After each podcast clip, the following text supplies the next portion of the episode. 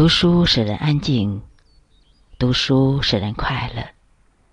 当你烦躁、不知所措的时候，请你安静下来，静静的读上一段书，你会心生喜悦。今天我们仍然安静的去享受《黄帝内经》给我们带来的奇妙。今天聊一下医家的房事养生。第一就是欲不可绝。中医讲独阳不生，孤阴不成。意思是，如果只有单纯的阳气，就全是气化的状态，也没法成形，万物无从生发起来。如果只有单纯的阴气，就是凝聚，虽然成型了，但没有气在里面运动。不具有生命力，阴阳唯有和合，才能生化万物。所以说，古语有“圣人不绝和合之道”。圣人并不反对男女之和，也不赞成独身。圣人认为，男女交合是气血的本性使然。男人精盛则思事。女人血盛则怀胎。男人如果精特别足，就会渴望男女之事；女人如果血特别足，也会有生育的欲望。这就是中国文化的核心：阴阳和谐，阴阳匹配。婚姻生活对人的养生来说意义重大。我们去那些长寿村，就会发现。那些长寿老人的婚姻生活，以及夫妻感情，一般都是比较完美的，和和美美的过日子，健健康康的享受生活。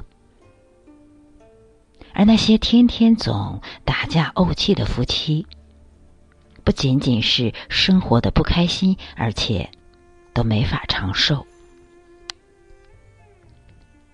第二就是欲。不可早。中医认为，男子破阳太早会伤精气，女子破阴太早会伤血脉。就是说，男女间的性生活不能开始的太早。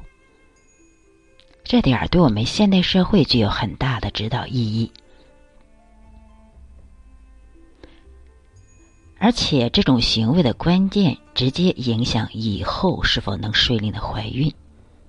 顺利生育子女的问题，现在的不孕症这么多，其实跟男女青年过早的开始性生活不无关联。男子伤了精，女子伤了血。如果年纪轻轻的再多次流产的话，到真正想生育的时候，就会出很大的麻烦。育不可早。这么简单的一句话，就揭露了生育健壮后代的观念要点。孔子最著名的养生观念是“君子三戒”，也就是说，即少之时，血气未定，戒之在色；及其壮也，血气方刚，戒之在斗；及其老也，血气既衰，戒之在德。意思是说，君子有三件事要警觉：年轻时血气尚未稳定，要警觉贪恋女色；壮年时血气旺盛，要警觉争强好胜；老年时血气渐衰，应警觉贪得无厌。色指的是男女色欲。在少年时期，血气尚未稳定，如起色欲，就会百病丛生，寿命短促。所以少年时要戒色，要戒色就要靠自己的意志力。不论男女，年轻的时候一定要在情欲方面有所控制，把自己的精力全部放在学习圣人的经典上，达到一种升华。我们现在的社会处在一个开放的格局中，中国的家长往往处在一种两难的境地：一方面不知道怎么跟孩子交流，另一方面也没有时间跟孩子沟通。而现在的孩子又讲究自由独立，性格逆反，往往拒绝家长的指导和帮助。这确实是一个难题。我的观点还是先从道理上说明白，怎么做对个人好，怎么做对个人不好，会产生什么后果？对，至于听不听，每个人脚下的路都是自己走出来的。第三就是欲不可纵。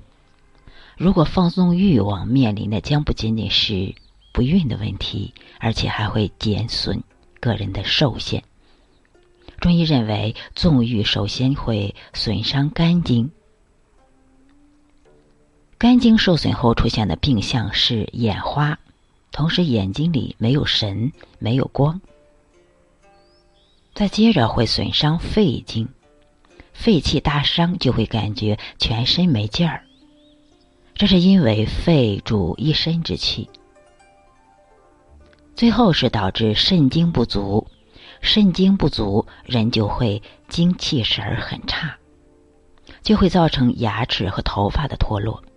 最后，如果纵欲无度的话，就会导致脾经耗散太多，人体表现为肌肉无力，身体消瘦。中医文化对精特别珍惜。有夜失一滴精，日失一头牛的说法。有很多人看到这句话后，又走入了另一个误区：忍精不泄。男子忍精不泄也会对身体造成伤害，会导致瘀滞之病，比如前列腺疾患。中国文化推崇中庸之道，是很有道理的。第四就是欲不可强。房事不可勉强。如果两个人有一方不想，就不要强求。强求就会使人情绪不畅，心情郁闷，结果导致身体出现问题。因为房事不畅会导致疾病有很多，比如说有腰痛、体瘦、经悸，继续透支身体的话，脸色会越来越黑。如果伤了肾经，还有可能造成耳聋。现在有很多人贪图房事的快乐，总想持续的时间更长，靠服壮阳药来维持房事，这是个巨大的错误。要知道，这类壮阳物的根本在于重调元气，也就是重调元气。人重调元气的话，有时会猝死。过早的透支身体，我们不要贪图一时的享受，而丢掉了我们只拥有一次的生命。关于受孕，古代有三虚六忌的说法，忌讳的忌。三虚分年虚、月虚和日虚，要旨在于一年四季的养生都要遵循节气。天地的变化规律，年虚有两个，第一个是节气中的冬至。古代有冬至一阳生的说法，冬至这天是真火正伏，潜伏的伏，真阳就在要起未起之时，这一天又叫此一年之虚。意思为，冬至这一天是人一年中最虚弱的时候。从养生上说，我们可以在冬至前四天开始，到冬至后四天结束，共九天，用艾条熏灼肚脐周围，这样来年不容易闹病。女子尤其是少妇哈，用艾条隔着姜片熏灼肚脐，可以让阳气生发。一根艾条差不多够一家三口人熏灼，一根艾条才几元钱，既养生又保健了，又很经济实惠啊！而且从民俗上讲，冬至这天如果屋子里有些艾草的香气，也特别的辟邪。家里常备艾条还可以急救。小孩子如果因风寒而肚子疼的话，又不想打针吃药，用艾条隔着姜片熏灼肚脐，就是一个很简单实用的方法。这种方法治小孩子拉稀一绝，比吃药好。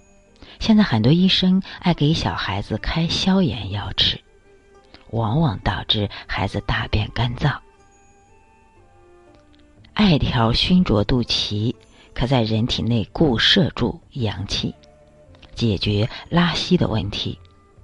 使用时我们注意别烫着孩子就好。第二个年虚是夏至。俗话说：“夏至一阴生。”夏至这天多在公历的六月二十二日左右。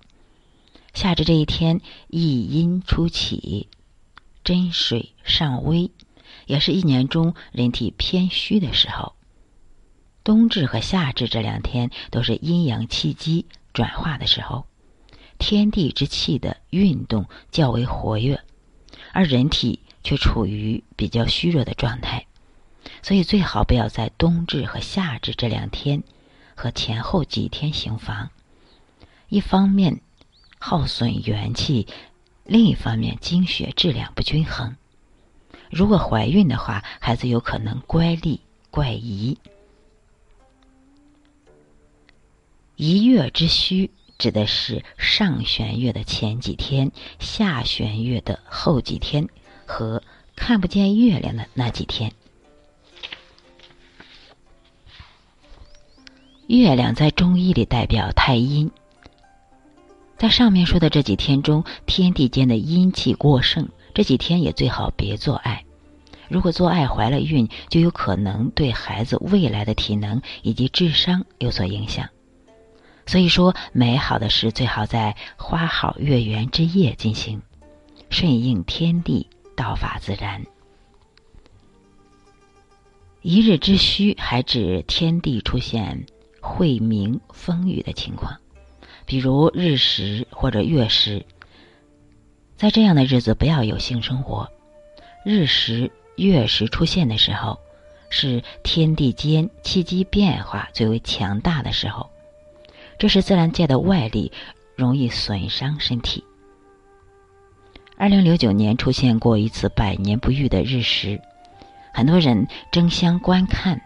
从养生的角度说，这么做并不妥当。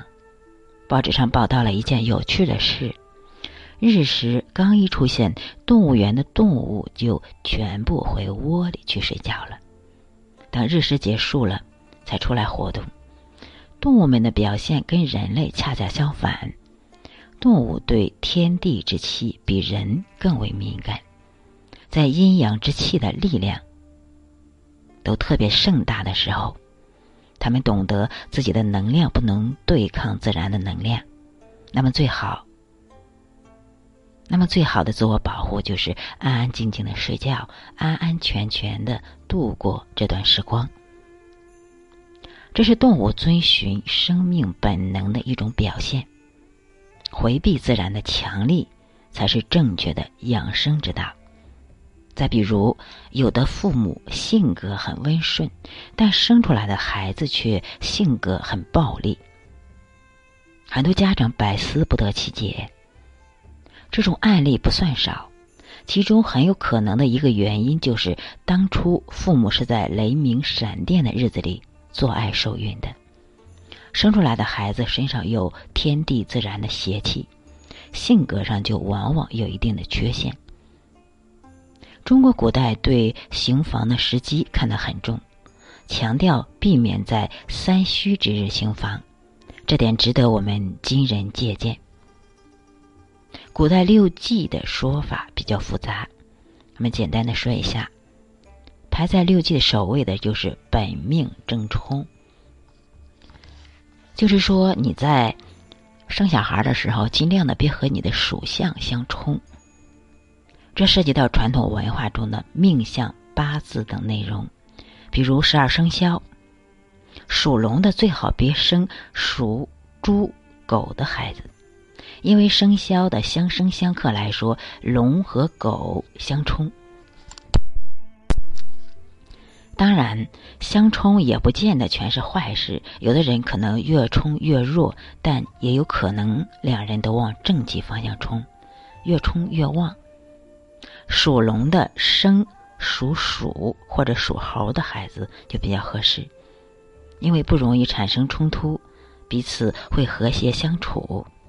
因为在属相里，龙、鼠、猴是三合局，龙与鸡为六合局，所以在要孩子的时候，要查准属相，来定下来哪一年要孩子。在家庭里，不像在社会上，在社会上遇到脾气秉性不投缘的人，可以掉头走开。在家里，我们强调的是稳定和长远，所以最好少起冲突，和乐为妙。这就是八字命相的问题，听起来有点像封建迷信，其实这也是传统文化的一部分。个中的道理和妙处，在历史的长卷中逐渐遗失了。但我们人类不应该对未来的事情一律采取批判和一棒子打死的态度来对待。就好像牛顿的力学原理曾被世人视作真理，但爱因斯坦的相对论出来后，等于又做了一次巨大的颠覆。那爱因斯坦的理论就会成为主宰世界的真理吗？没有永恒不断，没有永恒不变的真理。不破不立，人类就是在不断的好奇、探索、发现、颠覆中，推动着世界的不断发展。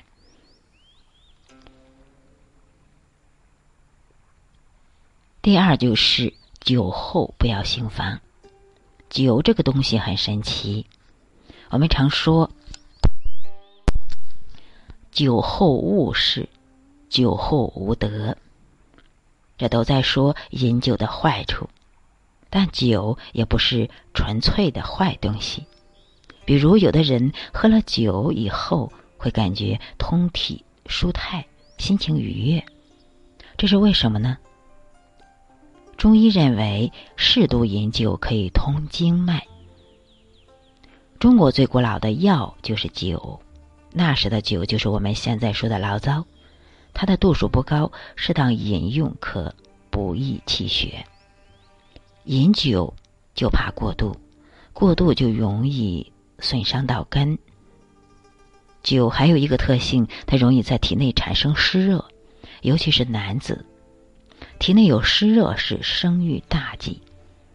从生育的角度讲，湿热会导致男子的精子存度不够，精液瘀滞。所以，中国古代认为适当饮酒对人体有一些益处，但且不可过度。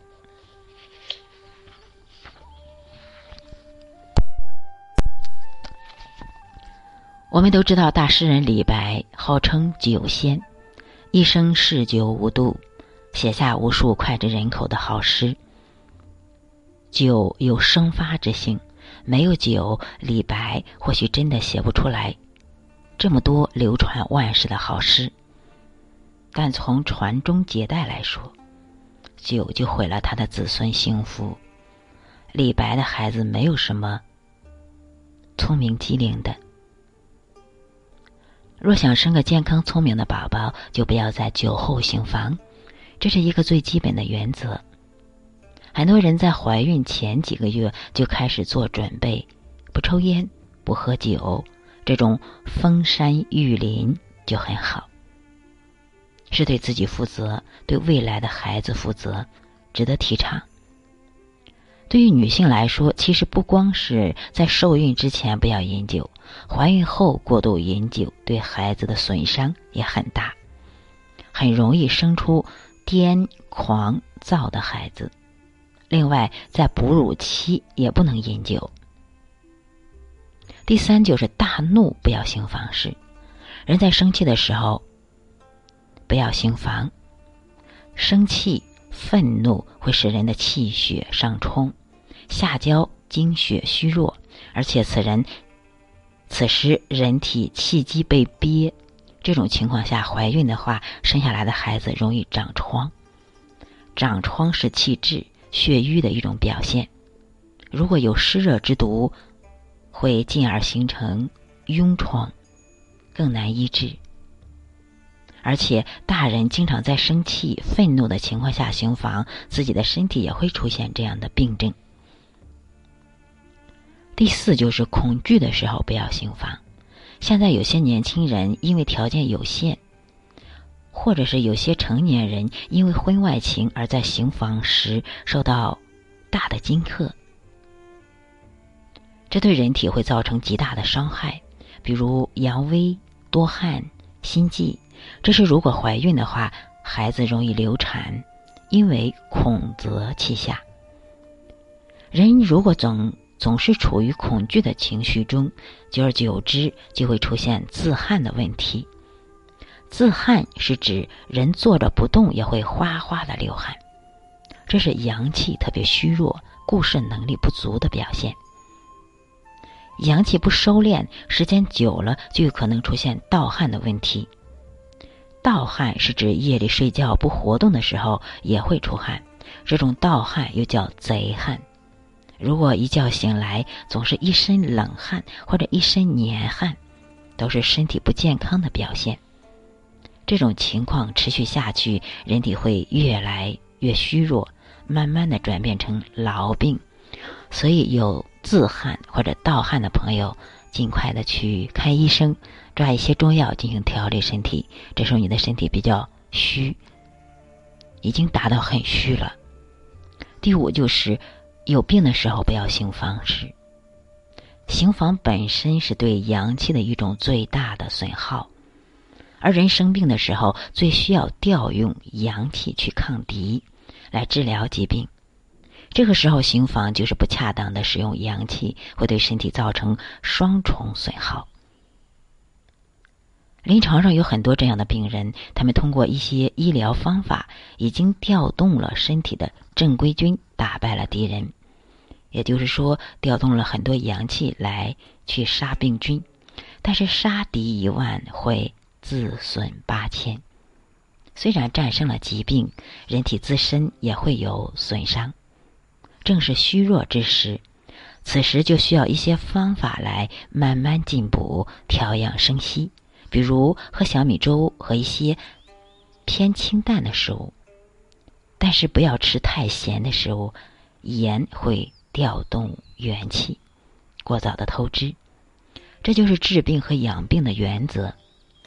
也就是三分病七分养，但这个时候病人不知道自爱，行房事就等于破坏了这个养的格局，会对身体造成很大的损伤。特别是大病初愈的人，一旦行房，有可能旧病复发，甚至死亡。我管病后初愈的人体叫做潜龙勿用。龙就代表人体的阳气，大病初愈，我们要学会藏住这条龙，而不是用它。通过潜伏、调养，得到精气神儿都足了以后，阳气这条龙才能够腾飞、壮大。第六就是日有所忌，不行房。古代养生的道法中有“日月星辰下不野合”的说法，意思就是不在野外做爱受孕。这是因为野外的漏水一类的物质对身体会有伤害，影响怀孕的质量。另外，古人说，在庙宇中或者其周围也不要有非分之想，因为这些场所是羞耻的地方。在此有不好的行为，有可能触犯神灵。民间还有在厨房这类的地方也不可以做爱的说法，这与风水学有关，认为火是用来烧五鬼的。其实风水学的很多问题都出于安全的考量。古代的这些讲究忌讳，叫做日有所忌。这些事情看起来是敬畏天神，其实都是在强调人要有敬畏之心。真正的目的是想说明，人有了敬畏之心，才可以自保。这是我们人，这是我们人生当中应该注意的事情。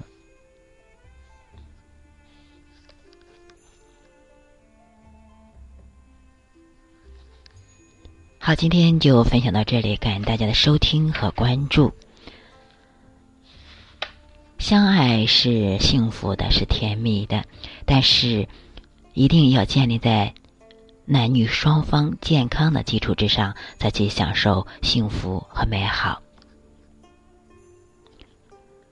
在生活当中，我给我的学生还有朋友说，一定要把健康放到第一位，才会享受更多彩的人生。好，祝大家健康、幸福、快乐，感恩有你们。